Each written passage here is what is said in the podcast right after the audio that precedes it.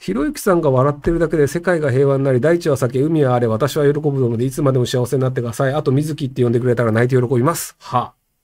あの、なんか別にあの、なんか、そほ他、その、僕以外の人に多分、あの、お金を払って、その人が幸せになるっていう生活をができるようになると、多分それがじゃあ彼氏であるとか、そのなんか旦那さんであるっていうと、その、毎日幸せが変えると思うので、なので身近で好きな人を見つけると、もっとより幸せになれるんじゃないでしょうか。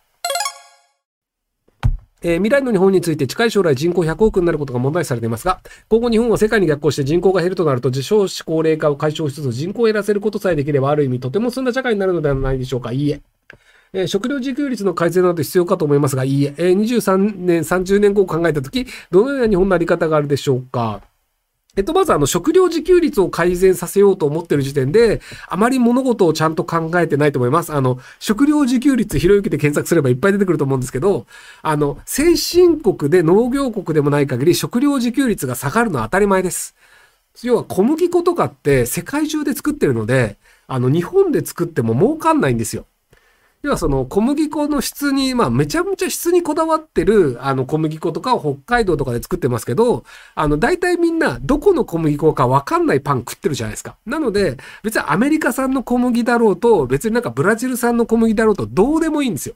なので小麦粉を日本で作ると損するだけなんです。なので、安くて儲からない農作物は日本で作る必要ないので、外国から買った方が得ですよ。で、食料自給率と言われてるのは農水省が出してるんですけど、あれはカロリーベースです。例えば、めちゃめちゃビタミン豊富な野菜を作りました。ほうれん草を作りました。で、美味しくて高いです。でも、ほうれん草ってカロリーほとんどないんですよ。要はあの、炭水化物はカロリー高いんですけど、野菜のカロリーってほとんどないので、要は野菜、高い野菜いっぱい食べてますっていう人って、カロリーベースで言うと10%とかなんですよ。なので結局カロリーって何なのっていうと、油と炭水化物なんですよ。で、その、まあ、油だったら、その脂身の多い肉だったりとか、まあ、その、あの、ラードとか食うとガンガンカロリー上がるんですけど、じゃあ、その、日本でラードを作ってるかどうかどうでもいいじゃないですか。なので、あの、ラードは別に外国から買っても全然いいと思うんですよ。で、例えばじゃあ、菜種油とかでも別に外国から買っても全然いいじゃないですか。なので、農水省の出しているカロリーベースの食料自給率を上げなきゃいけないっていうのは、完全に農水省に騙されてます。なので、もしその、今、そう、日本を危惧して2000円も払って僕にこういうのを聞いてると思うんですけど、もしその日本を危惧するのであれば、まず騙そうと思ってる人から騙されないようにしてください。その農林水産省がなんでカロリーベースで出してるかっていうと、農林水産省の予算が増えると、それだけ自分たちの管轄するその農業とかにお金が回るので、なので、日本は農業、その食料生産、その食、え、なんだっけ えっと、えー、食料自給率が低いから、もっと予算を割かなければいけませんよっていう風な声が増えると、農林水産省が得をするんですよ。っていう嘘をついてるのに騙されてるんですよ。なので、あの、現実問題でいくと、金さえあれば小麦粉なんていくらでも買えるから、そんなもん作んなくていいんですよ。で、あの、お米に関していくと、お米っていうのも別に今もう日本作りすぎてて余っちゃってるんですよね。で、余っちゃってるんですけど、外国から米を輸入しないっていうのをしてるので、なぜか高い米を日本人は買わされてるんですよ。なので別にあの高くて美味しい米買いたいんだったら高くて美味しい米別に日本人は買えばいいと思うんですよ。でも選択肢として別にせんべい作るんだったら高い米じゃなくてもいいよね。だから外国から輸入した方がよくねってなるんですけど、ただ農林水産省的には外国から安い米が入っちゃうと、要はその農民、その日本の農家からの、あの、日本の兼業農家からの票っていうのがもらえなくなるので、じゃあそこをなんとか抑えようみたいなのがその農業族の人たちっていうのがやったりするので、なので、あの、もし日本に対して危惧するとか考えることがあるのであれば、まず出されてる情報とかっていうのが正しいのかどうかっていうのをきちんと理解するっていうのを先にやらないと、その嘘の情報に騙されたまま物事を判断すると騙されたままなので、まずその情報がどういうその意図を持って出されてるのかっていうのをきちんと考えて、その上でこうした方がいいよねっていうのにしないと騙され続けてしまうと思います。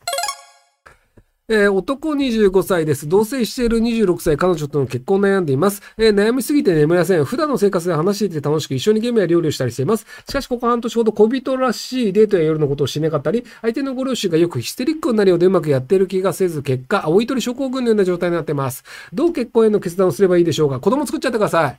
えー、相手のご両親と会わないっていうのはできません。明日仕事なので寝ます。えー、後日アーカイブで聞かせていただきます。おやすみなさい。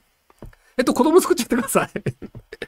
えっと、なんだろうね、あの、まあ、多分、あの、日常になってると思うんですよね。要は、あの、友達とかルームシェアと一緒で、あの、毎日普通に楽しいよね。で、全然問題ないよねっていう話だと思うんですよね。でも、その、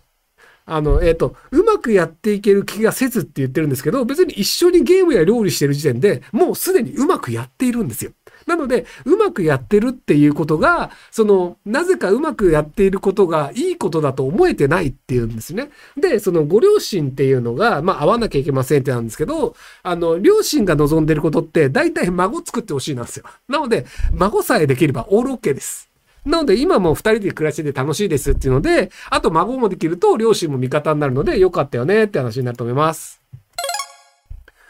えー、事柄にもよると思うのですが、人間は善と悪がなぜ存在するのでしょうか？存在しないですよ。あの、えっと、あの、善だっていう人と悪だっていう人がいるんですけど、それはその価値観の問題で、まあ、あの、あの、最初の方にその鬼畜米英みたいなそのアメリカと日本の戦争の話をしましたけど、あの時ってそのアメリカ人は日本人を殺すんだからアメリカ人は悪だよねって言ってるし、アメリカ人にとってみると、その日本人がアメリカ人を殺したんだから日本人は悪だよね。で、悪である日本人を殺してる俺たちアメリカ兵っていうのは善だよねと。で、日本から見ると、その日本人を殺したアメリカ人を殺してるんだから日本の兵隊は善だよねっていうので、その相対的なポジションで設定されるんですよね、善と悪って。なので、なぜ存在するのでしょうかっていうと、あの、善と悪っていう定義をする人間がいるからっていうだけで絶対的な話ではないと思います。